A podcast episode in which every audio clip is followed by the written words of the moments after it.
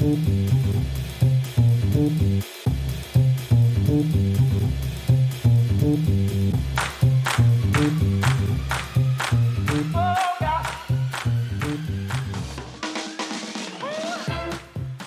freue mich riesig drauf und danke, dass du das wie immer organisiert hast. Ähm, du hast so eine schöne Backsteinwand hinter dir. Ich habe auch Backstein hinter mir. Ich sitze in meiner New Yorker Zoom-Höhle und ich freue mich riesig auf das, auf das Gespräch mit der so einer Art Eishockey-Legende, oder? Kann man sagen. Ja, Marco Sturm. Der Name ist Programm. Äh, viele kennen ihn natürlich von seiner aktiven Zeit, äh, aber vor vier Jahren 2018 bei der Olympiade in Südkorea ist er mit der deutschen Nationalmannschaft, ja, äh, hat er die Silbermedaille geholt. Hätte fast auch Gold äh, holen können, aber ich glaube, die es waren die wow. letzten, ich weiß das noch ganz genau, es waren die irgendwie die letzten 50 Sekunden. Da haben sie einen eingeschenkt bekommen und äh, haben die Goldmedaille verpasst. Krass. Und wenn ich das richtig verfolgt habe, jemand, der ganz viel USA mitbekommen hat in seinem Leben, der die NHL von oben bis unten kennt, an den beiden Küsten hoch und runter gespielt hat zwischen ja. Boston und LA und Vancouver äh, und jetzt in Florida äh, ist gerade also crazy. Also wahnsinnig, freue mich echt riesig drauf und du, du hast mir das im Vorfeld gesagt, ich bin nicht so der Eishockey-Pro, aber man muss mit ihm auch über äh, das Brutale an diesem Sport sprechen. Äh, er ist jetzt Trainer in den USA und wie viel da passiert. Also ich bin, bin sehr gespannt. Und ähm, wie hast du das Interview eigentlich schon wieder hingekriegt? Wie hast du Marco gefunden? Wir haben ähm, ein, inzwischen würde ich sagen, einen sehr guten Außenkorrespondenten in, in LA. Äh, das ist der Max äh, von der DPA ah. und äh, der Max ist einfach super. Äh, Shoutout ah. to Max und bitte. Wow. Danke. Max. Ja. Ja, man braucht die Korrespondenten hier. Ähm, das stimmt. Die haben die ganzen Connections und Max ist jemand, der den US-Sport nach Deutschland holt für die DPA genau. und der uns jetzt schon wiederholt geholfen hat mit tollen Kontakten. Also ganz großer Shoutout hier äh, für, wie heißt der mit vollem Namen? Max? Max, ich kenne ihn nur unter Max, Maximilian Haupt, kann das sein? Haupt, ja? genau, Haupt. Max Haupt. Haupt. Danke dir. Äh, und wenn ihr auf Twitter oder sonst wo unterwegs seid, folgt diesem Mann. Der kennt sich wirklich im US-Sport gut aus und gibt uns immer wieder tolle Tipps hier bei Wunderbar Together. Und wenn ihr selber Tipps habt, wenn ihr mal einen Gast vorschlagen möchte, wenn ihr sagt, ich habe einen reichen Onkel in Amerika, interviewt ihn mal auf seiner Farm in Montana, dann bitte e-mailt uns an felix at wunderbartogetherpodcast.de. Das ist eine sehr lange URL, deswegen sage ich es nochmal felix at wunderbartogetherpodcast.de. Wir kriegen immer wieder ganz tolles Hörerfeedback auf einzelne Episoden und ähm, ihr könnt uns natürlich auch Felix, auf Instagram du hast erreichen. gesagt, wir sollen ein ganz kurzes Intro machen. Jetzt redest so. du schon wieder seit zwei Minuten. Ja, ich kann es noch nicht. Moment, na, sag noch kurz, wie heißen wir auf Instagram? Wunderbar Together Podcast. Alles klar. Jetzt aber Marco Sturm, oder? Jo, auf zu Marco.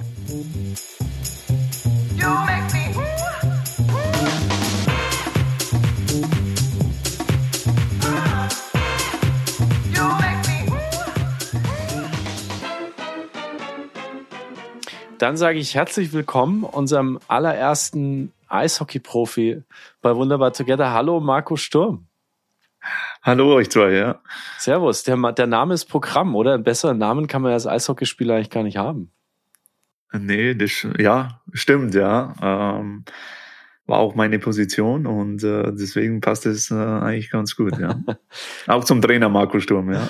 genau. Und wie, wie geht's dir heute und wo, wo steckst du? Wo erreichen wir dich? ja, ich bin, äh, bin immer viel unterwegs, aber momentan, ja, bin ich äh, eigentlich sozusagen schon meine Heimat geworden, ist in Florida. Ähm, ich bin Florida Panthers war damals meine letzte Mannschaft, eine NHL-Mannschaft, wo ich gespielt habe. Und äh, nee, äh, der Plan war, dass wir ja noch ein Jahr bleiben wegen den Kindern. Mhm. Die waren hier in der Schule und ja, mittlerweile, mittlerweile sind es zehn Jahre geworden. Und, äh, äh, und das ist äh, weiterhin unser Zuhause geblieben. Natürlich äh, sind wir wie jeden Sommer auch in Deutschland. Aber wenn es möglich ist, ähm, dann kommen wir immer wieder gerne zurück hier nach Florida und nachdem ja letztes Wochenende ähm, ja das sogenannte All-Star Break war ähm, in Amerika, da hatten wir jetzt eine Woche frei und deswegen ah. war es jetzt ganz gut, äh, ja, bei ungefähr 30 Grad draußen sich äh, gut zu erholen. Du sag mal, äh, Florida Heimat, wo ist das denn genau? Also wenn du jetzt da rausgehst, hinter dir in unserem Videochat ist eine weiße Tür zu sehen. Wenn du da rausgehst, wie, wie schaut's da aus? Wo, wo sind wir da in Florida? Ähm, ich bin im Süden oder wir sind im Süden, also nee, zwischen Fort Lauderdale und äh, Boca Raton. Und äh, ja, da war oder ist ja auch immer noch ähm, die die Trainingshalle von den, äh, von den Florida Panthers. Deswegen bin ich ja in dieser Gegend gelandet. Und, äh, und das Stadion ist auch nicht weit weg, äh, die Arena. Und von daher, nee, ist ein schöner, angenehmer Fleck äh, hier in Florida. Also das ist so äh, Boca Raton, Fort Lauderdale, das ist so ganz kurz vor Miami, ne? So an der Südspitze ja, genau. von, von Florida. Also du hast Strand vor der Haustür. Sozusagen. Also ich habe äh, 15 Minuten zum Strand und äh, habe gutes, schönes Wetter. Und äh, nee, das stimmt. Also Fort Lauderdale ist eigentlich, sage ich mal, um die Ecke. Das ist so ungefähr 20, 25 Minuten. Und Miami für mich ist, ja, ist eine Stunde. Also von Landshut bis nach München. Toll. Ja, also ich wollte auch gerade sagen, selten so schön gehört, dass jemand so Bockaraton mit so einem schönen oberbayerischen Slang ausspricht. Wir hatten schon lange nicht mehr genau. ähm, schönen Dialekt bei Wunderbar Together, weil viele unserer Gäste dann doch schon sehr lange in den USA sind und das schleift sich dann ja. so ein bisschen ab. Schön, dass du den Zungenschlag mitgebracht hast äh, aus Dingolfing. Du blickst ja auf eine wirklich ähm, Wahnsinnskarriere zurück im Eishockey in Deutschland, in den USA, immer vorne dabei, dem Nachnamen äh, zufolge. Und du warst dann auch noch Trainer der deutschen Nationalmannschaft, auch da höchst erfolgreich.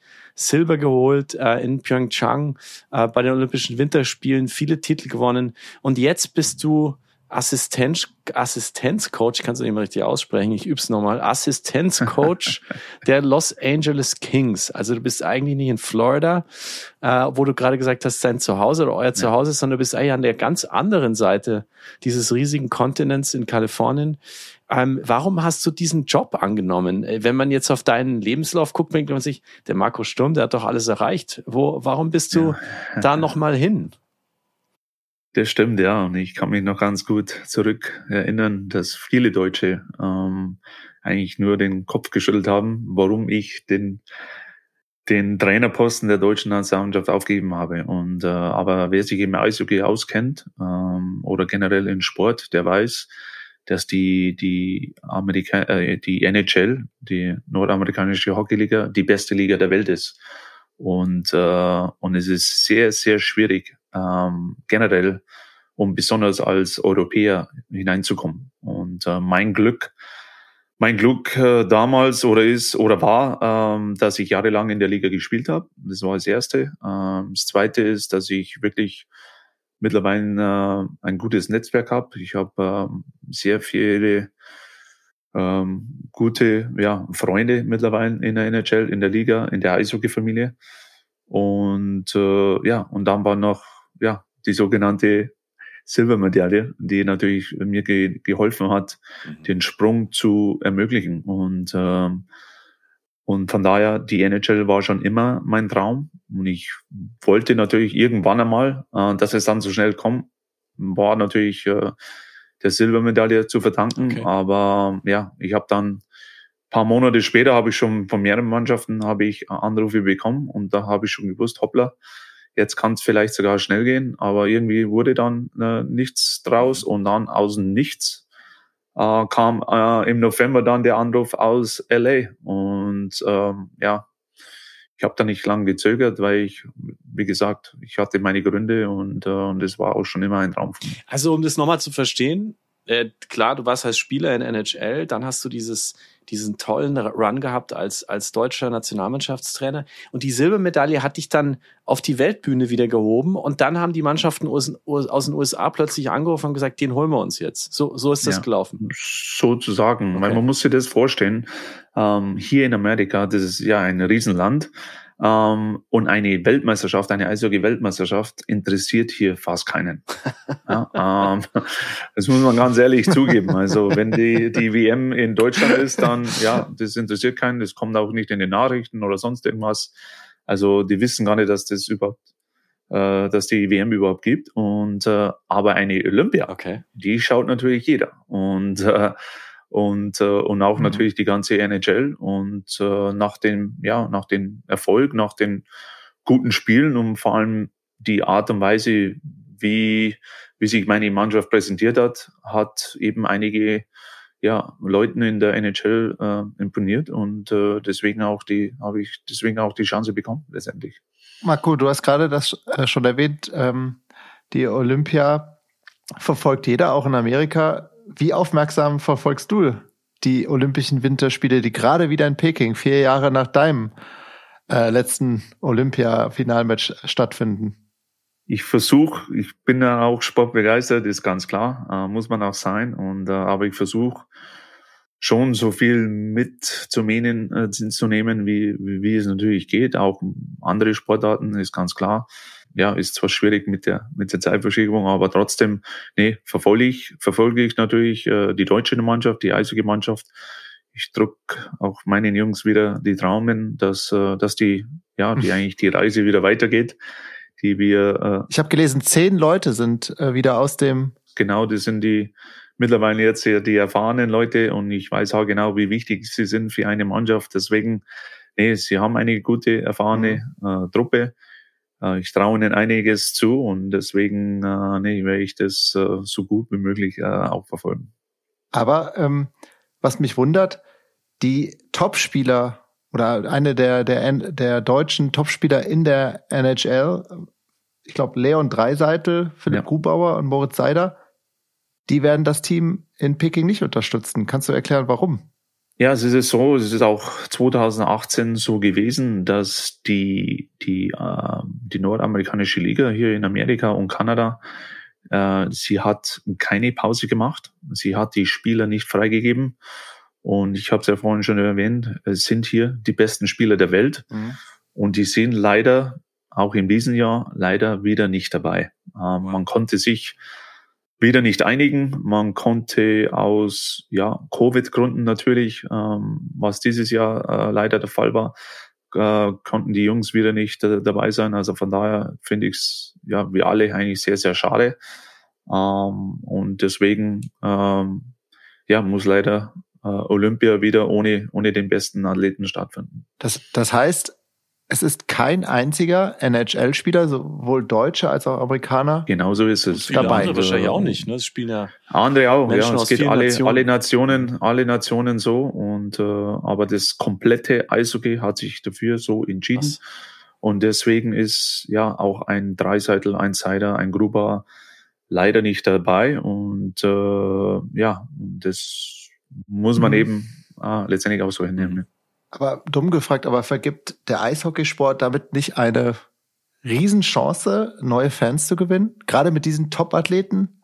Ähm, ich ich glaube, Leon Dreiseitel wird ja schon im gleichen Atemzug mit Dirk Nowitzki genannt. Das ist ja ein absoluter Superstar ne, äh, in den Staaten. Für uns, für uns ja, für die Liga nein. also es ist doch dann wieder ein großer Unterschied und äh, am Ende des Tages geht es ja auch dann ums beliebte Geld und es ist dann doch Business und ähm, und deswegen ja sagen da auch, auch die Besitzer der jeweiligen Mannschaften, nee, das waren wir nicht, ähm, weil das sind sie auch ein paar Wochen weg. Das heißt, es sind keine Einnahmen, äh, es ist eine Ja, Verletz ja. Verletzungsgefahr der Spieler. Äh, da geht es doch um sehr viel Geld und deswegen ja, war ich schon vor vier Jahren so und jetzt ist es wieder so. Hättest du denn ein paar deiner Spieler freigegeben für die Also wenn, wenn dann äh, als einzelne Spieler nicht. Nee, hätte ich nicht. Ähm, da muss man dann schon so knallhart sein, äh, dass es einfach nicht geht. Ähm, aber wenn, wenn alle, dann natürlich dann die komplette Liga. Mhm. Aber jetzt, äh, ich glaube, paar Ja. russische, Spieler haben es probiert, äh, vereinzelte da irgendwie rauszukommen aus dieser Nummer und hat aber. Wahnsinn, Wahnsinn. Du hast gerade schon sehr viel so, ähm, ja, eigentlich kulturelle Unterschiede genannt. Und da, darum geht's auch ganz oft hier in unserem Podcast bei Wunderbar Together. Wie so diese zwei Kulturen, die sich so viel zu sagen haben, die so eng zusammenhängen in Deutschland und Amerika, wie die dann doch in vielen sehr unterschiedlich sind. Und ich finde, dein Beispiel Eishockey ist ein ganz großartiges. Ich bin kein Eishockey-Experte. Ähm, äh, Olli kennt sich, glaube ich, äh, besser aus als ich. Aber was ich jetzt schon raushöre bei dir ist, das ist doch ein ganz anderes Ding hier als in Europa und ganz besonders in Deutschland. Was würdest du denn so sagen für jemanden, der vielleicht nicht so tief im Eishockey steckt wie mich? Was sind so die größten Unterschiede zwischen Eishockey in Amerika und Eishockey in Deutschland auf den Punkt gebracht? Ja, das Geld. Also das ist, äh, das sind Summen, egal ob Gehälter oder äh, generell ähm, ja, die, die, die Mannschaft, das sind einfach, äh, das kann man gar nicht vergleichen. Also man muss es so vorstellen, dass wir haben, die ganze Liga ist vollgestopft mit, äh, mit den FC Bayern. Ja, und, und da gibt es keinen, äh, jetzt nichts gegen Mainz oder äh, weiß ich irgendwas. Ähm, da gibt es kleine, keine kleineren Mannschaften, sondern jeder ist so groß äh, wie die Bayern oder Dortmund. Und, äh, und da geht es, ja, da geht es einfach um anderen, andere Summen. Und äh, ja, ich habe es ja schon erwähnt, jeder, jede Mannschaft hat einen Besitzer. Mhm. Ja, und der macht es äh, mehr oder mhm. weniger eigentlich zum Spaß. Und äh, vielleicht auch aus steuerlichen Gründen, weiß ich nicht, aber Spaß ist immer noch ist dabei und äh, ja und so geht es im Football ist es genauso oder im Basketball äh, so ist es eben in Amerika und äh, ja und das sind halt eben vom vom vom vom Gehalt Gehälter äh, äh, Geld, ähm, die Leute, die wo das Ganze drumherum, die wo in einer, ja, um den Verein arbeiten. Also es sind einfach, ja, das sind einfach Dimensionen, die, die kann man mit uns eben in deutschen Eishockey nicht vergleichen, aber vielleicht eben mehr mit, mit den Bayern oder, oder Dortmund. Wie gut hast du denn euren, euren Besitzer schon kennengelernt? Er hat äh, deutsche Wurzeln und äh, das ist äh, Mr. Anschutz. Ähm, Ach komm. Ja, habe ich, den sieht man nicht oft. Äh, er kommt vielleicht ein oder zweimal, kommt er nach LA, äh, wohnt in Colorado und äh, nee, er hat natürlich seine, seine Leute, seine Gruppe, die für ihn arbeiten. Ähm, das ist auch, auch interessant jetzt äh, für uns Deutschen. Er ist auch der Besitzer der Eisbären Berlin. Ähm, ja, den gehört auch die Halle, die äh, Berliner Arena. Wow. Ich, ich glaube, die Mercedes-Benz Arena, glaube ich, ist es. Äh, ist auch, also es gehört alles Mr. Mr. Anschutz und der hat das, das Ganze drumherum, äh, auch um, um die Arena herum, das Ganze gehört ihm und der hat es ziemlich schön aufgebaut, glaube ich. Und äh, nee, und der ist auch, wenn ist immer ganz witzig. Ich sehe ihn vielleicht einmal oder zweimal im Jahr, mhm. aber wenn, dann läuft er mit äh, Eisbären Berlin T-Shirt rum oder oder Poloshirt und äh, nee, das ist auch für ihn sehr sehr wichtig. Also Herr Sturm arbeitet für Herrn Anschütz, äh, so schaut's bei den Los Angeles Kings aus. Und wie ist das für dich, äh, Marco, jetzt als Deutscher, weil wir gerade über diese Unterschiede gesprochen haben, so ein amerikanisches Team zu coachen? Ich meine, du hast ja vorher Nationalmannschaft gecoacht und alles, aber Du hast gerade gesagt, das ist überhaupt kein Vergleich. Wie ist das für dich, als Deutscher in diese Mannschaft reinzukommen, als, als Coach?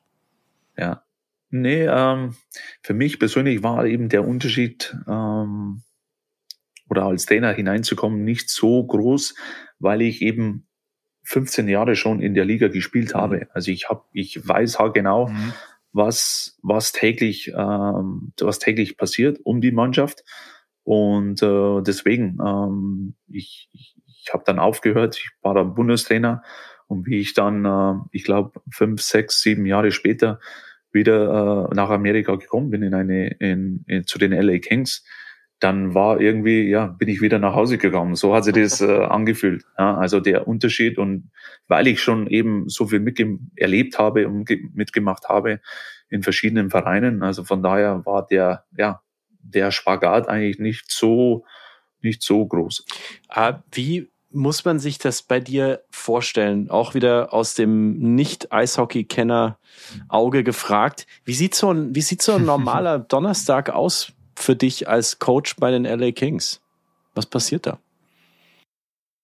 Ja, ich habe ziemlich schnell äh, und ich, ich, wusste es auch, dass die, äh, ja, dass die dass die Trainer sehr viel arbeiten müssen ja, in, in den Vereinen. Also das heißt, äh, von, von wie vielen Stunden pro Woche reden wir da? Es ist immer unterschiedlich, weil wir ja, weil wir sehr viele Spiele haben, weil wir ähm, sehr viel reisen. Ähm, wir haben generell einen Tag in der Woche haben wir frei, sogenannt frei.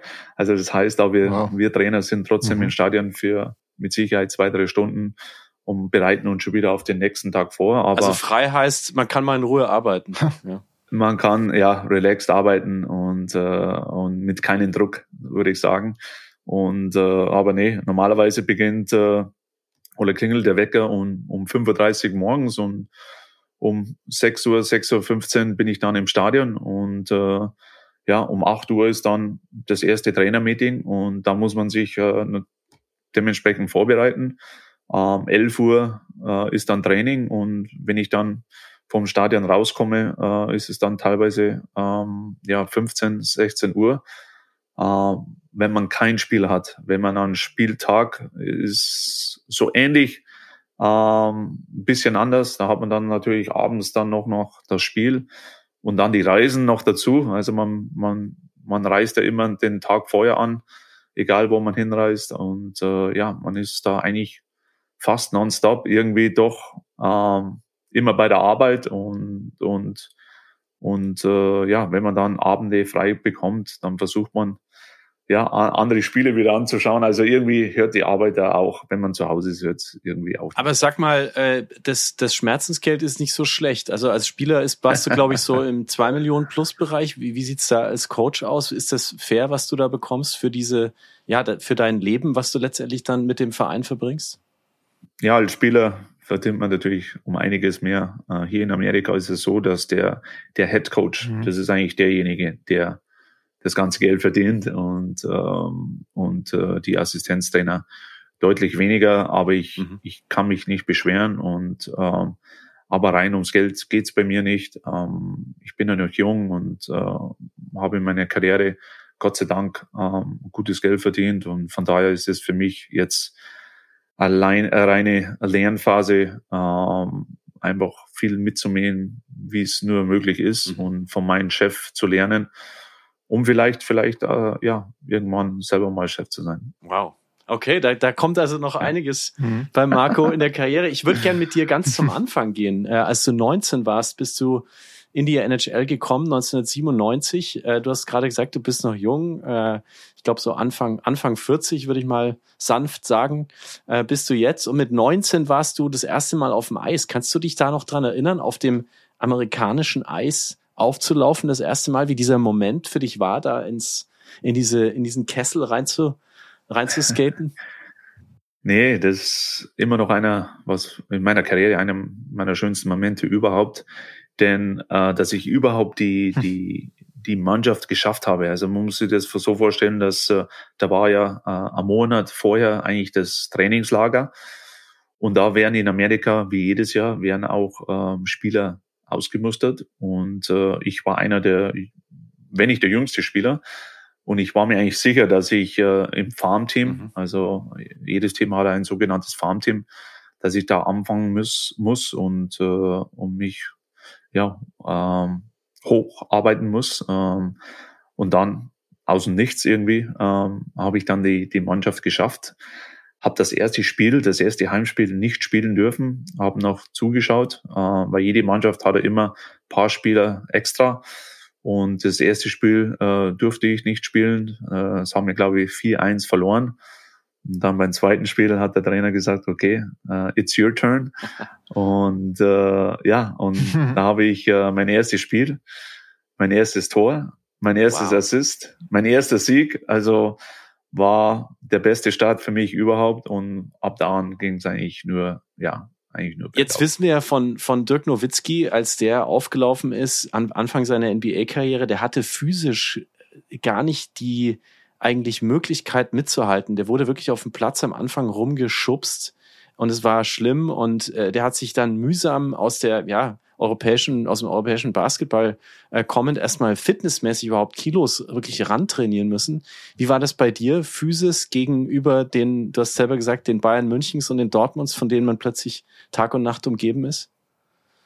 Bei mir war es genau, äh, also äh, eigentlich genauso. Und ich, ich kann mich noch gut erinnern, dass ich äh, bei einem Jahr habe ich fast äh, fast zehn Kilo zugenommen. Ja, ähm, und das war eigentlich nur Puh. rein, ja, eigentlich rein Muskelmasse und äh, weil eben, und da war ich immer noch einer der leichtesten, einer der kleinsten mit 1,81 und äh, ja, aber ich wusste sofort, okay, ähm, die 1, 180, äh, 180 äh, äh, Pounds oder äh, die 80 Kilo, die reichen nicht. Und äh, deswegen musste ich so schnell wie möglich eben auf, auf 90 Kilo und, äh, und das habe ich innerhalb einen Jahr geschafft. War natürlich ein, ja, ein großer Unterschied für mich halt, äh, ja, am Eis. Man muss sich das äh, vorstellen, dass man auf einmal 10 Kilo mehr hat. Ja, ist auch nicht so einfach. Also es kostet auch mehr Kraft, aber du hast auch mehr Kraft und äh, ja, die ersten Jahre waren auch nicht einfach. Äh, ich habe viel geschlafen zwischendurch, zwischen den Spielen. Ich war immer sehr, sehr müde und äh, weil man eben fast jeden zweiten, dritten Tag spielt man ja. ja es hat ja gar kein, gar kein Ende. Man hat äh, nie eine Pause. Das All-Star Break ist für drei Tage. Weihnachten hat man zwei Tage frei, aber mhm. sonst, ansonsten ist es nonstop und man hat in einer Saison über 100 Spiele und äh, ja. Das wollte ich gerade fragen. 100 Spiele. Ja, und mit Vorbereitung und natürlich dann die Playoffs. Also da kann dann noch mehr kommen. Die kommen noch, also man hat 82 Saisonspiele, aber mit 10 Spiele Vorbereitung und äh, ja, dann noch die Playoffs und das Ganze drumherum. Also man, da kommt schon einiges zusammen mit keiner Pause eigentlich. Und, und in den Rhythmus reinzukommen, mhm. egal ob ein Dirk Nowitzki im Basketball ist, die haben eigentlich den, denselben den alten selben Kalender wie wir und äh, oder Rhythmus, äh, ist es gar nicht so einfach. Also man braucht wirklich äh, schon ein, zwei Jahre habe ich gebraucht, dass ich so ein bisschen in das Ganze reinkomme. Ich musste gerade an Sebastian Vollmer denken, der uns ja erzählt hat von seiner Gewichtszunahme. Genau. Der auch nur unweit entfernt, der auch nur unweit entfernt von Marco äh, Sturm wohnt. Ja. Stimmt. Ja. Und der, der gesagt hat, das war so krass für ihn in der NFL, sich diese Kilos raufzuschaffen. Und er hat es dann aber so weit getrieben, dass er ähm, Treppensteigen wurde extrem schwierig. Er hat sich auf Stühle gesetzt, die unter ihm zusammengebrochen sind.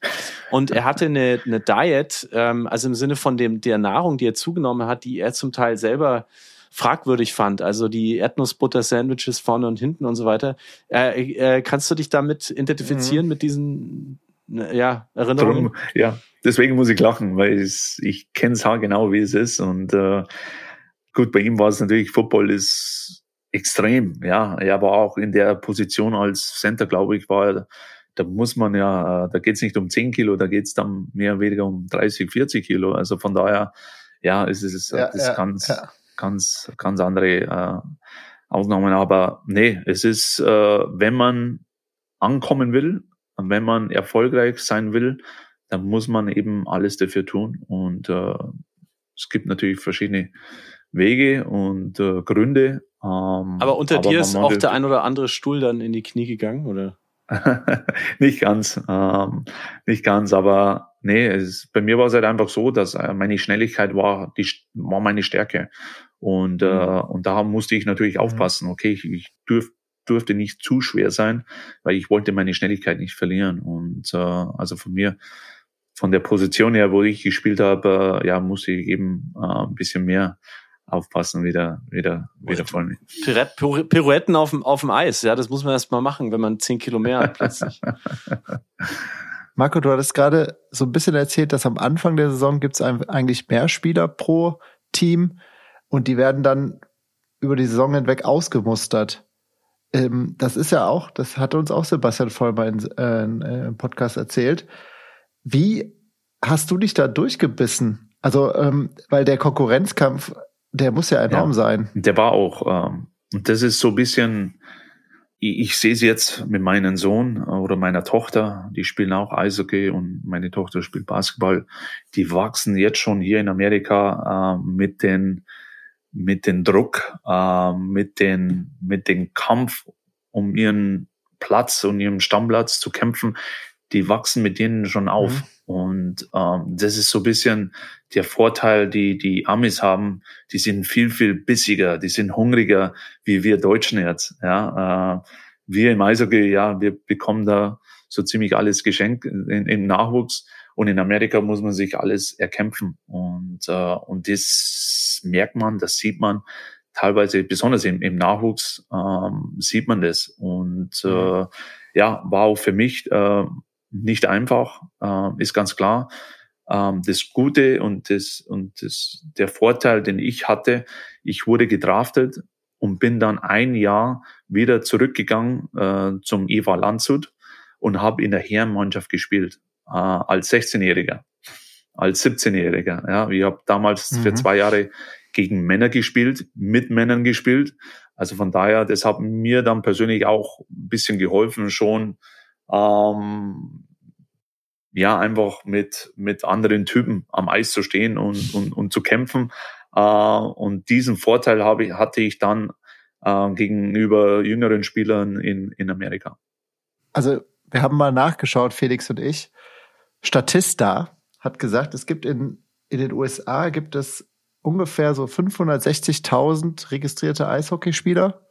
In Deutschland sind es nur 20.000. Also die Konkurrenz ist auch viel, viel größer in den USA und ähm, das ist ähm, absoluter Wahnsinn. Woran liegt das denn eigentlich, dass, ähm, dass Deutschland weil ich bin früher, jetzt muss ich, ähm, weiß nicht, ob du das hören willst, aber ich bin früher zur DEG gegangen, regelmäßig. Guter Verein. Ich war, ich war ein Riesenfan, ja, äh, mit meinem Papa äh, fast äh, jedes Wochenende. Ähm, und also ich fand das äh, Eishockey gehört mit zu den spannendsten, also das hat man ja auch bei der Olympiade gemerkt, also wie die Leute mitgefiebert haben, gehört zu, zu äh, wahnsinnig spannenden Sportarten, die man sich angucken kann. Ich verstehe das nicht. Äh, woran liegt es, dass, dass es nur so wenig Mitglieder in Deutschland gibt dafür? gibt mehrere Gründe. Äh, ich denke, eins ist, ist das äh, finanzielle. Mhm. Ja, eine Eisausrüstung, Eishockey-Ausrüstung oder generell, äh, was man da oder Familien auf sich zunimmt, also an, an, an, an Geld, es ist, ja, es ist nicht ganz ohne. Mhm. Ähm, da ist natürlich ein Fußball oder ein Tennisball ähm, äh, ein bisschen billiger. Ähm, das andere ist halt, ähm, ich finde halt einfach, dass wir in Deutschland, wir sind jetzt auf einem guten Weg, ähm, dass wir uns in der Welt oder generell in Turnieren international, äh, Olympia, Weltmeisterschaften, dass wir besser abschalten, äh, abschneiden, äh, ähm, dass wir ähm, konstant eben vorne mitspielen.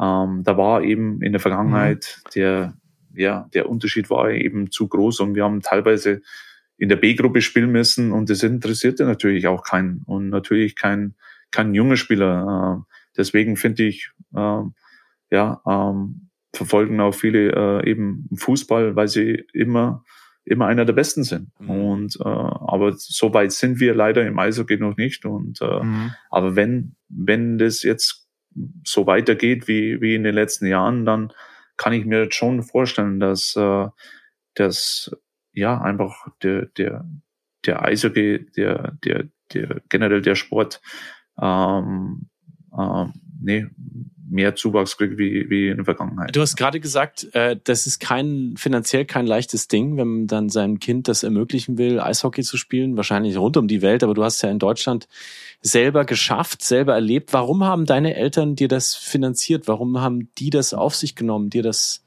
dich in diese Richtung loszuschicken? Woher kommt das?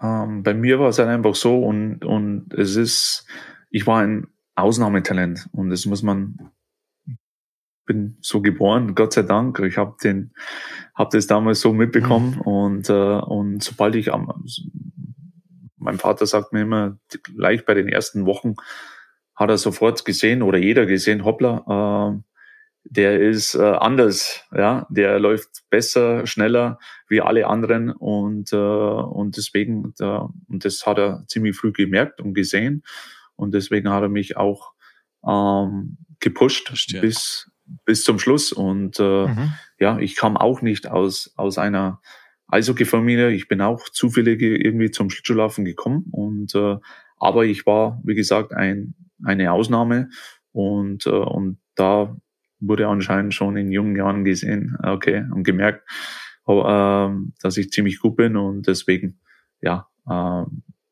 Siehst du das bei deinem Sohn auch schon? Er hat, äh, nee, man, man, man sieht es, man merkt es, äh, er hat sehr gute An An Anzeichen, ja, dass er, äh, dass er ein großer werden kann, aber ja, mittlerweile ist er auch schon ein Teenager und, äh, und jetzt muss man eben ähm, ja auch viel arbeiten und, äh, und an, an, an das arbeiten wir gerade. Aha, aha, aha. Was, was, was macht der Papa Sturm denn da? Also du sagst, da, da, da klang gerade doch sehr viel durch und ich habe auch an deinem Gesicht gesehen, ähm, dass du jetzt manche Sachen nicht gesagt hast. Ja. Äh, was, also, weil das ist, ich kenne ein paar Athleten und finde das immer sehr spannend. Wie gehst du, als wenn du selber Athlet bist oder warst, mit deinen Kindern um? Ähm, wie sehr stehst du dahinter? Wie sehr bist du Coach? Wie sehr hältst du dich vielleicht komplett raus? Wie hast du das für dich geregelt? Ja, genau so ist es. Und äh, ich habe natürlich viel miterlebt, auch von Eltern mhm.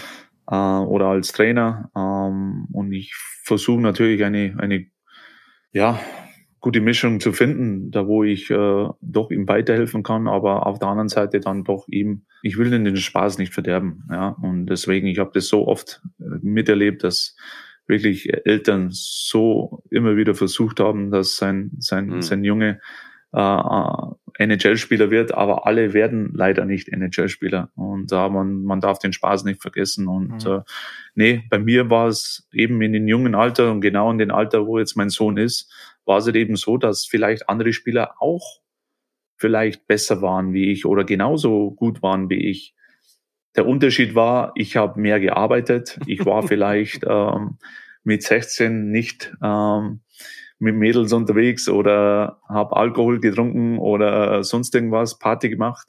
Ich war, ich war fleißig äh, in der Früh wieder im, im Kraftraum oder habe sonst irgendwas gemacht oder habe einen Schläger in der Hand ge äh, gehabt und habe eben trainiert ohne Ende. Und das war dann auch irgendwie dann doch auch der Unterschied. Und äh, mhm. ich habe ja in meinen jungen Jahren nicht so viel gehabt von vom Freizeit und äh, Spaß und, und Freunde.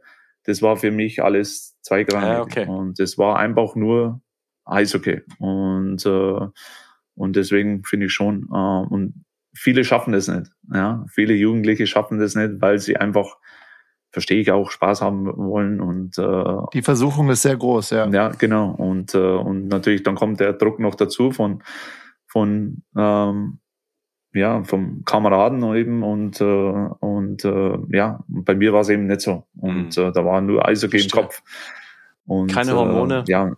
Nur der ne, Puck. Und da versuche ich eben meinen Sohn das so irgendwie, ich, ich sage jetzt nicht, er muss das genauso machen, aber ich, ich gebe ihm nur die, den Ratschlag oder den Tipp, wie es eben bei mir war. Und, äh, und letztendlich, ja, muss er das wissen. Ja, er ist jetzt alt genug und er muss das wissen, mhm. ob, er, ob er das will oder ob er.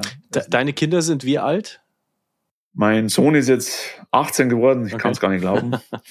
ähm, jetzt vor, vor ein paar Wochen und meine, meine Tochter ist 15. Ah ja, okay. Und die sind aber, die, die haben ihr Leben mehr oder weniger in den USA verbracht.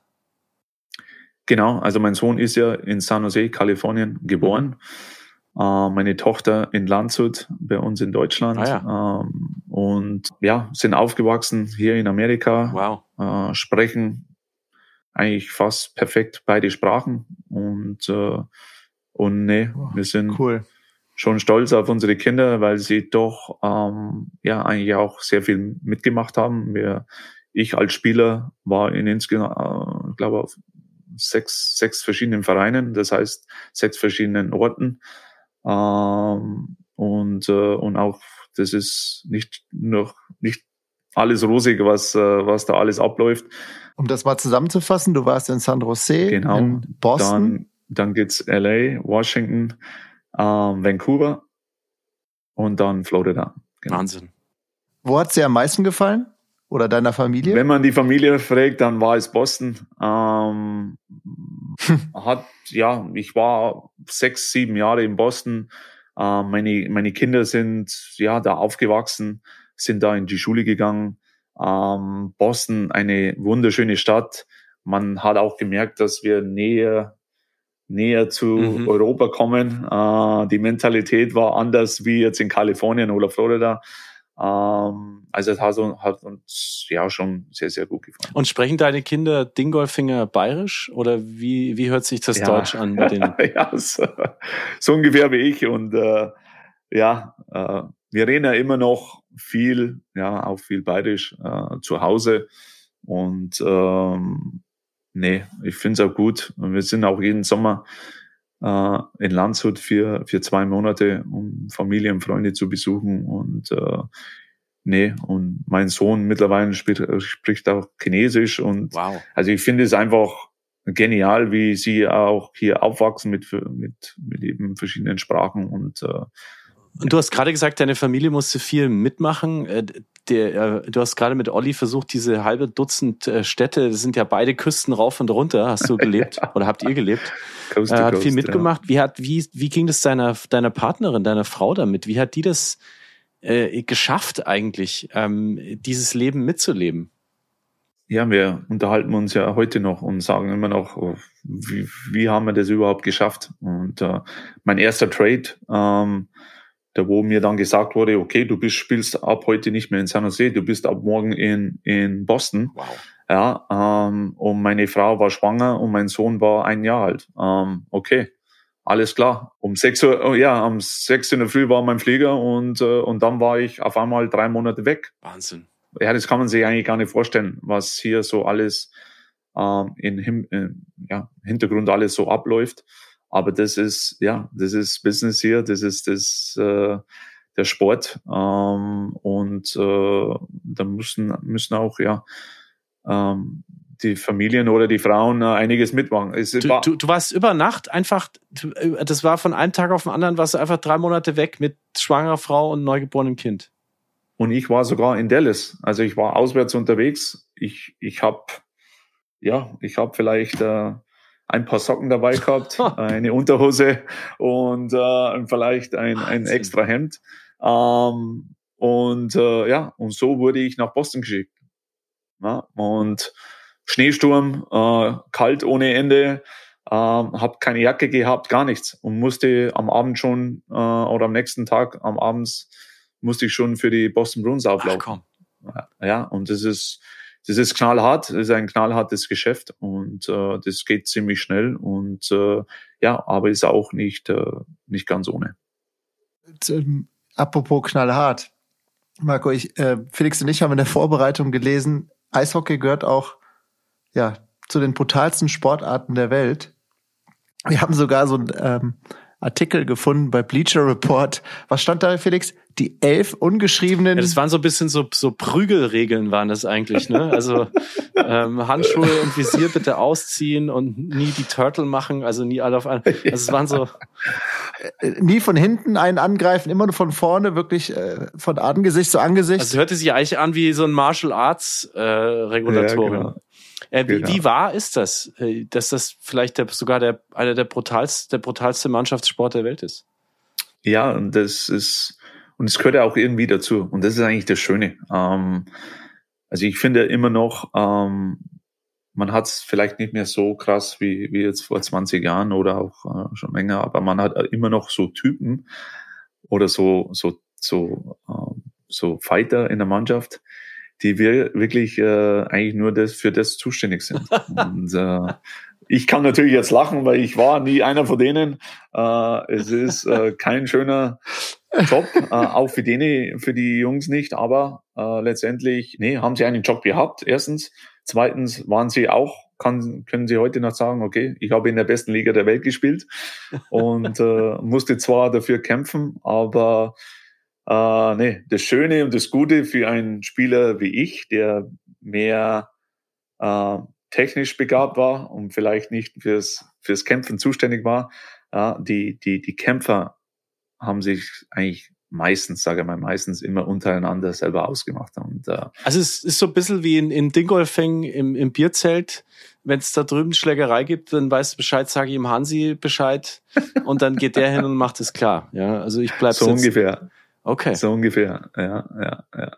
Hm. Hast du denn, also du hast die ausgeteilt? Doch, ich habe auch äh, zwei, dreimal in, glaube ich, in meiner Karriere habe ich einen, einen kleinen Boxkampf gehabt und äh, aber da ist dann, es muss dann schon irgendwas passiert sein. Also irgendeinen blöden Check bekommen aufs Knie okay. oder sonst irgendwas. Aber ansonsten, mhm. äh, nee, wie gesagt, dann waren es die anderen. Die, Moment. Die, also zwei, dreimal sagst du, hast du, hast du eine Schlägerei angefangen. In, du hast ja, glaube ja. ich, über 1000 Spiele gemacht, ne? Ja. Ja. Okay, und was kannst du dich, kannst du mal uns ein Beispiel nennen? Was ist da passiert? Also wie lief das ab? Ich habe es gerade erwähnt, ja, man bekommt da einen, ähm, ja, einen Check aufs Knie und ich war der, ich war eigentlich sehr sensibel, weil ich hatte, hatte zu dieser Zeit ein, ein Kreuzbandriss hinter oh. mir und okay. äh, war natürlich, ja, einfach vom, vom Kopf her, vom mentalen Bereich her, äh, war ich noch ziemlich angespannt. Mhm. Und wenn man dann so einen Check ans Knie bekommt, dann habe ich gleich äh, an das Schlimmste gedacht, aber mhm. war nichts. Aber trotzdem, äh, nee, gibt's dann auch hier oben den, den Switch. Und, äh, und dann bin ich auch ja irgendwie doch. Da. Ich habe gerade bei YouTube geguckt, Marco. War das zufälligerweise Tim Brandt, den du da verprügelt hast? Da gibt's ein kleines Video. Ich weiß gar nicht, wie der geheißen hat, aber nee, das sind dann ja der der der schaltet der Schalter um und dann äh, das, das Internet vergisst nichts. Wir haben alles. Ja, und dann, ja, dann gibt man natürlich Vollgas und äh, nee. Aber ähm, stimmt es, hast du wirklich dann auch Handschuhe ausgezogen, Visier nach oben? Stimmt, ist es wie bei einem Duell? Also es gibt Regeln, bevor man. Nee, Regeln gibt es nicht, aber Handschuhe sind natürlich immer weg, es ist ganz klar. Okay. Ähm, wenn du Handschuhe anlässt, dann, dann bist du ein Weichei. Ja. Bei meiner Zeit hat man, die meisten hatten kein Visier. Also ich habe niemals mit einem Visier gespielt. So. Also von daher war es für mich äh, kein Problem.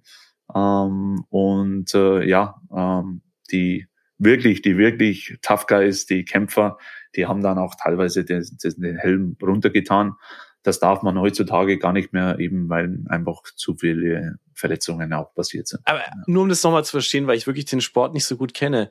Du musst ja, ja das, das Spiel läuft ja in dem Moment weiter und du musst ja dann irgendwie entscheiden, ich ich brauche jetzt aber 20 Sekunden für eine Schlägerei und musst dir ja die Zeit nehmen, um auf den Typ zuzufahren und in den reinzufahren, oder? Also das ist ja, ja. schon ein Aufwand. Aber es geht dann so schnell. Also es geht wirklich, äh, man muss sich das vorstellen, ja, äh, Jetzt kommt einer, macht einen blöden Check, ich gehe zu dem hin und dann, zack, sind die Handschuhe so weg und dann geht's schon los. Dann steht man schon hier und dann, ja, ist man in den Kampf gleich mittendrin. Ähm, die, die Schiedsrichter, die stehen, die stehen eigentlich nur ja, äh, zur Seite und schauen, dass das fair gekämpft wird. Und sobald jemand, sobald jemand am Boden ist oder falls der, der, der Kampf wirklich länger dauert, dann kommen die zwei ähm, Linienrichter und ja, unterbrechen dann den Fight. Und äh, ja, dann geht's sofort wieder in die Penalty Box, dann geht's in die Strafbank mhm. und dann geht das Spiel schon wieder weiter. Also es geht alles äh, ziemlich, ziemlich schnell und die, die Fans lieben das. Ja. Absolut. Bei jedem Kampf auf einmal, da ist wirklich in Amerika, ich weiß nicht, ob's, ob's ihr schon mal in ein, ein Spiel wart, aber da gibt's ja nur Sitzplätze und äh, die, meistens ist es eigentlich ja, eine Show. Man, man genießt das Spiel, man ist da nicht so dabei, äh, emotional wie jetzt vielleicht äh, wie in, in Deutschland oder in Europa. Aber wenn es um einen Kampf geht, dann, dann, dann wird es laut. Okay. Noch eine Frage dazu. Äh, diese Menschen in der Mannschaft, die fürs Kämpfen zuständig sind, wie können die, wenn die abends nach Hause gehen oder am Wochenende auf eine Party, das dann abschalten oder auch nicht? Ist eine gute Frage. Ähm, es ist leider, es ist leider so, dass die, die, die, die Kämpfer hat es jetzt schon in der Liga mit, mittlerweile, glaube ich, vier oder fünf Spieler gegeben, die sich leider das Leben genommen haben, ähm, weil sie, glaube ich mal, ähm, ja, durch Nachwirkungen, ähm, durch den sogenannten Druck, dass sie einfach gar nicht gezeigt haben, aber den sie hatten, äh, immer wieder zu kämpfen, äh, dass es alles gar nicht so einfach war. Und deswegen versucht man auch, das Kämpfen so ein bisschen rauszunehmen. Ja, aber irgendwie, sie wollen das nicht ganz verlieren, weil es einfach auch zugehört. Aber es sind eben leider schon ähm, Fälle passiert jetzt, die hätten nicht passieren sollen. Und ähm, äh, und äh, aber ja, man hat aus den Fehlern auch teilweise auch gelernt und und äh, deswegen sind jetzt so kleine Regeln, aber es sind irgendwie doch dann größere Regeln, Helm anzulassen, äh, äh, mit Visier jetzt. Die Schläge, die kommen nicht mehr direkt ins Gesicht, sondern mehr ans Visier oder am, am Helm. Und das ist ja schon das ist ja schon was wert, ja. Ähm, aber wow. ja, es ist krass, es ist krass, aber es ist leider, leider schon äh, viel zu viel passiert. Welche, äh, welche Narben, welche Verletzungen hat der Sport bei dir hinterlassen? Wir haben es vorhin kurz angesprochen, du bist ja ein echter ähm, äh, ja, Haudegen, vielleicht nicht im physischen Sinne, aber du hast sehr, sehr viele Spiele gemacht. Halbes Dutzend Teams, viele Jahre, tolle Karriere, über tausend Spiele. Was ist da bei dir in, an deinem Körper äh, hängen geblieben davon? Ja, doch, sehr viel. Ähm, ihr könnt es jetzt sehen, aber die Zuhörer können es leider nicht sehen, aber ich habe doch einige Narben in meinem Gesicht, wo ich die, die Scheibe oder einen Schläger abbekommen habe. Ähm, aber es sind Kleinigkeiten. Also alles, was das Gesicht angeht, das sind irgendwie doch kleine Kleinigkeiten für uns, äh, für uns Eishockeyspieler. Aber für mich, ja, war ganz klar zwei Kreuzbandrisse ähm, innerhalb von ein paar Jahren die steckt man auch äh, als auch ich nicht so schnell weg und äh, oder auch Knöchelbruch. Also es sind doch dann äh, ja schwerwiegende äh, Verletzungen gewesen, die die Gott sei Dank am Ende so ein bisschen Ende meiner Karriere gekommen sind, aber dann auch ja hat auch mich irgendwie gestoppt, sage ich mhm. mal, dass ich noch einige Jahre spiele. Hast du das interessiert uns doch, eine unpopuläre Meinung über Eishockey. Also äh, gibt es Dinge, unschöne Dinge im Eishockey, die keiner kennt, äh, über die keiner redet, aber die da existieren? Ja, über die du sprichst. Ja. Nee, das sind der mentale Bereich. Ich glaube, das ist was, was jetzt eigentlich generell in, in, in Sport, ähm, das ist, es öffnet sich auch mehr, mehr Leute. Ähm, zu meiner Zeit hat sich äh, ja hat es eigentlich nicht gegeben. Und äh, aber man hat es eben ich habe es ich habe schon erwähnt durch die Tough Guys die die dann das durch eigentlich Depressionen äh, das Leben genommen haben. Ähm, auch ich habe ähm, mhm. durch meine Kreuzbandrisse ja habe auch nicht gewusst okay kann ich jemals wieder Eishockey spielen? Ähm, wie geht es weiter in meinem Leben? Das sind ja das sind einfach so Sachen so Momente so Phase in einer Karriere, da, da geht's dir persönlich auch nicht gut und äh, das bekommt eigentlich keiner mit im Sport. Und, und mhm. ähm, ja, und und ich glaube, man kann es auch nicht zeigen, weil äh, die Konkurrenz, also weil nee, man will auch keine Schwäche zeigen, ist ganz klar. Ähm, es ist schon viel besser geworden, glaube ich, mhm. äh, generell, aber trotzdem, nee, wie, ja, man will keine Schwäche zeigen und äh, egal was passiert, man will da durch und ähm, aber es ist nicht gut für einen Menschen, für eine Person, für dich selber. Wie gehst du als Trainer damit um? Also merkst du das? Äh, hast du ein Gespür dafür bei deinen Spielern aktuell? Es, man hat Gespür, aber es ist schwierig. Es ist, es ist sehr schwierig. Ähm, ich ich versuche einfach durch durch ähm, durchs Unterhalten, die die Kommunikation einfach mit äh, mit den Spielern, dass ich dich immer aufhalt erhalte und äh, dass ich immer wirklich viel Nachfrage, einfach mit den Spielern rede. Äh, das hat es auch früher nie gegeben. Ich wusste ja nie, wo ich, wo ich war. Ja, ähm, das war so ein bisschen die alte mhm. Schule. Ja, entweder du machst es oder du bist weg. Das war so früher so. Mittlerweile ist es anders, aber ich versuche natürlich, dass die ja, dass die Spieler heutzutage und vor allem die jungen Spieler, ja, sie sollen keine Angst haben. Sie brauchen keine Angst haben. Ich will einfach, das, das ist mein Job als Assistenztrainer, äh, Assistenztrainer, dass ich denen weiterhelfe, dass sie, dass sie eine Person haben, die mhm. auf, auf mich können sich jederzeit zukommen, mich können mich fragen. Ich habe viel miterlebt, so auf einer anderen Art und Weise, dass ich ihnen weiterhelfe. Äh, da geht's gar nicht um um Schlittschuhlaufen, um Schießen oder sonst irgendwas, um Tore schießen. Da geht's um ganz was anderes, was mittlerweile, finde ich, äh, sehr, sehr wichtig ist. Ich habe äh, ich hab gestern mit einem äh, äh, College Football Coach äh, gesprochen und äh, ich habe den auch gefragt, wie, wie, wie schaffst du das eigentlich, deine, diese jungen Männer, die du da ständig entwickelst, das ist ja im Football ähnlich wie im Eishockey, du hast diesen riesigen Pool an tollen Athleten und dann spielst du Schach auf dem Rasen und abseits und versuchst es irgendwie am besten hinzukriegen. Äh, und ich denke, deine Rolle ist da ja ähnlich. Und er hat gesagt, naja, ich muss mir eigentlich bei jedem Einzelnen genau angucken, wo kommt er her? Ähm, was, was bedeutet in seiner Familie oder zu Hause Erfolg? Und will der das auch oder ist der vielleicht dagegen und will eigentlich was ganz anderes? Und dann, ähm, was bedeutet für den dann das Vehikel Sport? Also wo will der eigentlich damit hinfahren? Und ich habe mir das so mhm. angehört, dachte, wow, was für eine, was für eine krasse Aufgabe für einen Trainer, jeden Tag mit diesen Dutzenden jungen Männern irgendwie umzugehen. Wie, wie ist es für dich? Ähm, wie, wie schaffst du es, da die Übersicht zu behalten und und diese jungen Menschen, diese jungen Männer, ja. äh, Männer sind ja auch heutzutage unter einem ganz anderen äh, ja. Druck als früher, äh, immer zu motivieren. Ja, bei uns ist es Gott sei Dank so, dass wir eigentlich, nur ein Kader von äh, um 23, 25 Spieler haben. Also von daher geht's ja, äh, geht's ja noch. Ähm, aber ja, mittlerweile ist es die Aufgabe von, von uns Trainern. Ähm, und da geht's nicht ums, ums Training oder sonst irgendwas. Ähm, man merkt es sofort, wenn einer einfach Probleme hat am Eis oder außerhalb des Eis. Ähm, und dass wir Assistenztrainer. Und der Chef, das ist eigentlich derjenige, der, der soll sich eigentlich für das, sage mal, das, das Sportliche konzentrieren. Mhm. Die Assistenztrainer sind, finde ich jetzt im Eishockey, ist es so, dass die ja einfach die ganze Arbeit machen, auch im mentalen Bereich. Also wir übernehmen ja teilweise schon vom Mentaltrainer, also es sind keine äh, äh Assistenztrainer, sondern mittlerweile auch Mentaltrainer.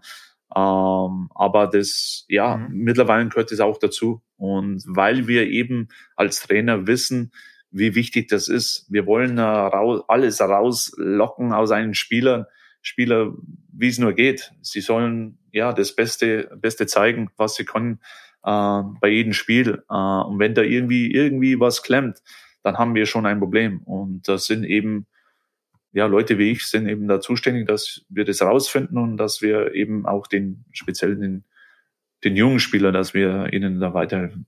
Mhm. Da scheinst du ja den letzten Jahren noch keinen schlechten Job gemacht zu haben, weil ich kann mir vorstellen, dass die Konkurrenz bei den Trainern äh, genauso stark ist wie bei den bei, wie bei den Spielern. Und was mich jetzt interessieren würde, ist, wann können wir denn mal das Wort Assistenz Coach, also Assistenz streichen und nur Coach stehen haben. Nee, was ich, äh, ja, ja, wenn ich. Äh, Wie sind denn da deine Ambitionen? Also ich habe das so gesehen und auch gelernt, ähm, wenn man ähm, Cheftrainer wird hier in Amerika, dann muss man wirklich gut vorbereitet sein. Und ich habe wirklich auch in meiner Spielerkarriere, ich habe Trainer gehabt, die waren jung, zu jung und sind, die sind alle gescheitert. Alle. Haben wieder ein, eine, eine, ja, eine Stufe runter müssen und dann sind sie wieder in, irgendwann sind sie wieder wieder gekommen und waren dann einfach bessere Trainer, weil sie einfach mehr erlebt haben, wir sind mehr vorbereitet gewesen und, und diesen Fehler will ich einfach nicht machen. Also das heißt, ich bin noch jung, ich nehme alles mit, was geht. Ich lerne jeden Tag von meinen Trainern dazu und äh, äh, ja, und dann, wenn wirklich, momentan sage ich nein, äh, dass es einfach nicht, noch, noch nicht so weit ist. Aber wer weiß, in, in naher Zukunft, vielleicht ist es dann soweit. Und aber mein Körper sagt mir das dann, wenn es dann soweit ist, äh, dass ich vielleicht irgendwann ja doch einmal Cheftrainer wäre in der, in, in der NHL. Wow. Nicht in Deutschland? Äh, eher nein. Nee. Ähm, vielleicht wieder Bundestrainer, ja. Also das ich glaube, das ist was, äh, das kann man wieder vorstellen, weil ich ja, hatte einfach zu viel Spaß. Und das, das war einfach äh, nicht nur wegen der Silbermedaille, auch das, die, die Jahre davor, das war einfach genial. Äh, es war super, super geil mit den, mit den Jungs zusammen zu arbeiten, die, mit denen, wo ich teilweise gespielt habe. Ähm, es war eine schöne Zeit. Also von daher kann ich mir schon wieder vorstellen, vielleicht irgendwann mal wieder Bundestrainer zu werden. Ähm, irgendeinem Clubtrainer zu werden in Deutschland. Äh, Eher nicht. Wir biegen auf die Schlussgerade ein mit dir, Marco. Ich muss dich jetzt nochmal zur USA befragen, weil ich finde es so krass. Also San Jose Sharks, Boston Bruins, Los Angeles Kings, Washington Capitals, Vancouver Canucks, Florida Panthers, jetzt wieder Los Angeles Kings. Ähm, rauf und runter die beiden Küsten. Wo ist dein persönlicher Lieblingsort in, in den USA? Ähm, ich bin ja, aufgewachsen bin ich nicht, aber irgendwie fühle ich mich so. Äh, meine ersten Jahre, äh, meine ersten sieben Jahre in San Jose ähm, waren einfach äh, auch was Besonderes. Ähm, also ich fühle mich schon in Kalifornien, fühle ich mich schon wohl. Also mhm. das muss ich schon ehrlich zugeben. Ähm, das ganze Klima, die Leute, ähm, ja, das Wetter, ähm, der Strand, also auch wir momentan in LA, wie ich, wie ich da lebe, also das darf ich keinen erzählen. Ja, aber ja, erzähl das, mal. Ja, aber es ist wunderschön und äh, also für mich, ich bin da ein bisschen der mit meinem Sohn, der, der California Boy und äh, und äh, aber auch Boston, weil wir auch so lange dort waren, finde ich auch eine überragende äh, Stadt. Ähm, das waren so ein bisschen meine zwei äh, Orte, Staaten, da wo ich sage, okay, das war für mich das Schönste. Wie, wie lebt ihr in LA? Du hast gerade gesagt, darfst keinem erzählen, aber nur ganz grob, also in den Hügeln oder unten am Meer, wie? Das ist eigentlich das Schöne. Ähm, wir, wir, wir wohnen, also das heißt, die Trainer, Spieler, unsere Trainingshalle ist also wirklich fünf Minuten vom Meer entfernt. Oh, wow. Wir wohnen alle in der, in der Gegend. Wir bekommen eigentlich von LA selber gar nichts mit. Okay. Wir sind irgendwie in unseren eigenen, in unseren eigenen Bubble, ähm, direkt am, am Meer. Wir haben das unser Beachlife mhm. pur. Ich kann mich da frei bewegen. Man wird nicht genervt von, von Leuten, weil LA einfach zu groß ist. Ähm, das Wetter ist wunderschön, schön und, äh, und wenn ich eine Auszeit habe, dann gehe ich ans Meer und sitze mich äh, am Strand Wahnsinn. und höre mir Musik oder Podcast an oder sonst irgendwas. Ähm, und äh, ja, und einfach äh, relax oder ja, verbringe so meine Zeit oder mit meinem Fahrrad. Es ist, ja, es ist alles wirklich, ja, wie im Film, muss ich schon fast sagen. Und wenn man dann ins Spiel Felix, wenn wir mal, wenn wir irgendwann ein äh, wunderbar Together Dinner machen, dann wirklich auch in LA. ja, ich hab also, nicht, ich, ich, also unsere Gäste in LA, die sind irgendwie immer besser drauf. Also, das stimmt. Und äh, ja. ich habe gerade gesehen, ist das die, ähm, ist das die Krypto? Nee, das ist die Crypto.com ja. Arena. Mittlerweile ist ja, verrückt. Ja. Okay. Ja. Und sag mal, ähm, Crypto.com, Olli, da hast du einiges dazu zu sagen. Aber hier ähm, LA, äh, jetzt nochmal die, die genaue Frage, Marco, Dingolfing oder Downtown LA? Also wenn du dich entscheiden müsstest, auch für später? Ja, auf jeden Fall Downtown LA. Wow. Es ist, äh, ja, ist verrückt. Ähm, ich liebe meine Heimat. Ich liebe Deutschland. Ähm, würde auch jederzeit wieder zurückgehen. Aber ich bin, ja, ich bin 43 Jahre und, äh, und über 20 Jahren lebe ich schon in Amerika. Also von daher, ja, bin ich schon fast wie ein Amerikaner. Ähm, und mir gefällt es einfach hier sehr, sehr gut. Und ja, meine Familie ist hier oder meine Kinder sind hier aufgewachsen. Mhm. Mittlerweile ist auch unsere Heimat geworden. Und äh, ja, kann mir jetzt gar nicht vorstellen, dass ich jetzt irgendwo woanders leben würde wie, wie hier in Amerika. Und ihr habt auch alle vier Pässe wahrscheinlich inzwischen, oder? Seid alle Staatsbürger? Ähm, leider nicht. Ich habe das ja bisschen verpennt, ähm, aber wir haben alle, mein Sohn ja, äh, er ist ja Amerikaner, er ist auch, hat auch einen deutschen Pass. Äh, alle anderen, wir haben die Green Card Ach, und können uns frei bewegen. Okay. Äh, wir können auch arbeiten, was wir wollen und Außer wählen. Wir können nicht den Präsidenten wählen. Stimmt, ja. Und, Was ja vielleicht nicht schlecht ist, ja. Und ähm, wir würden auf jeden Fall jederzeit wieder Marco Sturm wählen. Jetzt haben wir die allerletzten Fragen noch. Ähm, vorletzte Frage. Was ist der beste Eishockey-Witz? Der beste Eishockey. Da habe ich jetzt einen, ich bin da kein, ich kann mir ja keinen Witz merken, ja. Aber, aber diesen Witz, den haben wir irgendwie äh, gemerkt. Das war, ähm, das war, ich glaube sogar, ist von meinem Schweizer äh, gekommen und der hat gesagt, äh, warum sind die Kanadier so schlecht im Fußball? Keine Ahnung. Ja, weil es kein Dump and Chase gibt. Also das heißt, man kann man kann den Ball nicht reinchippen in die Ecke und den, den, den Ball wieder behaupten, ja, weil es keine, keine Banden gibt in, in, in Fußball. Deswegen sind es schlecht. Also ich fand den immer sehr, sehr witzig, weil die Kanadier sind, sind die spielen sehr körperbetont und äh, die schießen sehr oft die Scheibe rein und holen sie sich auch. Die haben da kein Problem. Ja, das ist einfach, okay. ja, einfach körperbewusst, äh, härter wie, wie, wie, wie Europäer, muss man auch ganz ehrlich zugeben. Aber im mhm. Fußball, mhm. wo es äh, keine Checks gibt, ja, da haben eben die Amis und Kanadier Probleme und der Witz war eben mit der Bande. Dump and Chase. Sie so schlecht an, also Dump and Chase. also Dump and Chase bedeutet, wenn ich quasi ähm, den Puck Scheibe reinschießt. Scheibe reinschießt und dann ohne hinterherlaufe. Ah ja, okay, verstehe. Sehr cool. Danke dir. äh, letzte Frage, das ist natürlich der Zeit geschuldet, in der wir jetzt gerade sind. Deine Tipps für den Eishockey Olympiasieger und den NHL Champion 2022. Was glaubst du? Olympia für mich äh, ja, es, es ist ein offenes Turnier, weil eben ja die die besten Spieler nicht dabei sind. Äh, was aber auch ein Vorteil ist für die, unsere deutsche Mannschaft.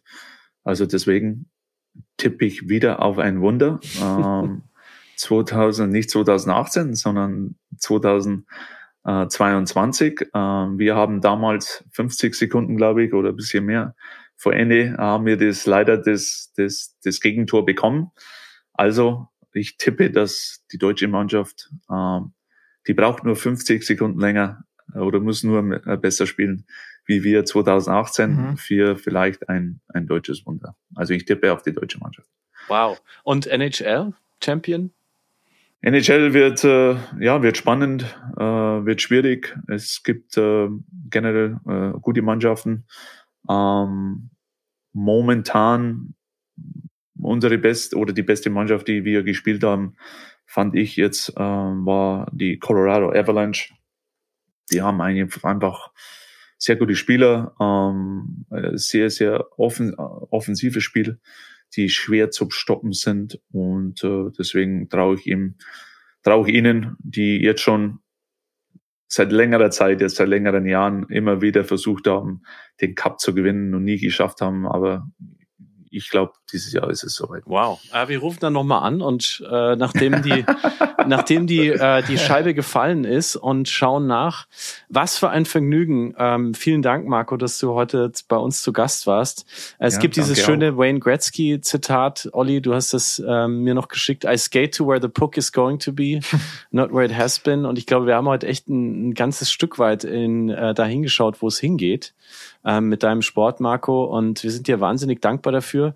Wir geben immer am Schluss nochmal das Mikro ab an unseren Gast. Ähm, manchmal haben unsere Gäste noch ein, vielleicht ein persönliches Motto, was sie den Hörerinnen und Hörern äh, da draußen mitgeben wollen. Manchmal gibt es ein kleines Announcement, wenn ein Buch rauskommt oder ein Film oder ein Podcast.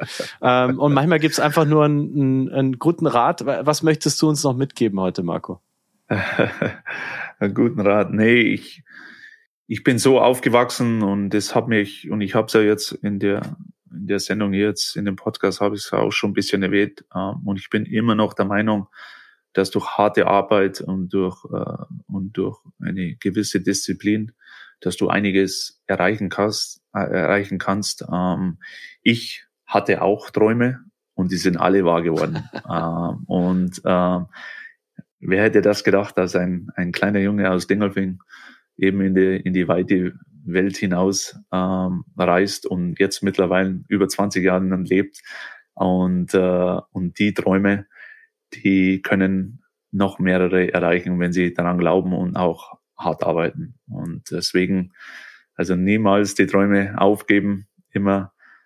Äh, ich bin fest davon überzeugt, äh, dass die, die, diejenigen, die wo am Ende des Tages am meisten arbeiten, dass sie irgendwie belohnt werden, egal in welcher Art und Weise. Und deswegen keep dreaming the dream. Ja, ja das werden wir auf jeden Fall deinem Sohn vorspielen. Lieber Junior Sturm, wenn du hier zuhörst.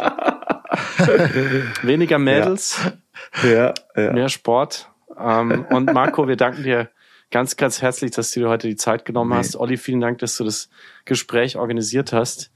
Ähm, Olli, was möchtest du noch loswerden zum Schluss? Ja, wir müssen an der Stelle dem, dem Max ah. auch von der DPA einmal danken. Ach, super. Der, ähm, ja. der auch den Kontakt zu Marco hergestellt hat. Ja. Also vielen Dank auch an Max. Und ähm, ja, nochmal tausend Dank äh, an dich, Marco. War wahnsinnig inspirierend. Und ähm, die Saison geht ja noch ein bisschen. Wir, wir sprechen uns äh, nach der Saison, würde ich sagen, nochmal. Ja, jederzeit. Hat äh, sehr viel Spaß gemacht. War für mich jetzt wieder, muss ich sagen, komisch, so viel Deutsch zum Reden bin ich gar nicht mehr gewohnt. Ja. ich hoffe, ich hoffe, es hat mich auch jeder verstanden, aber nee, mir gefällt es einfach. Ich ja, liebe total. meinen Sport, ich liebe Eishockey und äh, man könnte sich da ja stundenlang, tagelang. ja, Hat man kaum macht dir, macht dir um dein Deutsch keine Sorgen. Wir hatten noch nie jemanden im Podcast, der so schön Bockaraton ausgesprochen hat. Also das rollt, das rollt alles noch ziemlich gut bei dir.